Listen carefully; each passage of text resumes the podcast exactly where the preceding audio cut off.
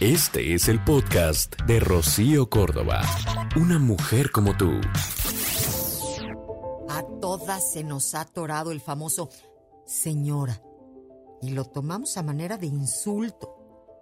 Porque pareciera que nos vendieron la idea de que las mujeres mayores o casadas o con hijos se les va el atractivo. O sea, y pum, ya no son hermosas.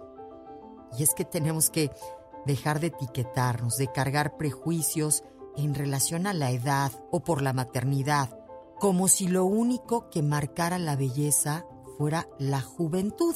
Y no. A ver, somos importantes por quienes somos, por cómo amamos, por cómo vamos dándole valor a las personas y a lo que verdaderamente importa en la vida. Y es que nos encantan los diminutivos, así como para que sea más suavecita la cosa y entonces de señora a señorita, no, pues señorita, nos gusta más, pero, pero ¿por qué digamos que dejar de apreciar la dimensión que toma una mujer cuando se vuelve señora? Qué bonito que lo entendiéramos un día. Así como el hombre cuando le dicen señor y representa respeto, ¿no?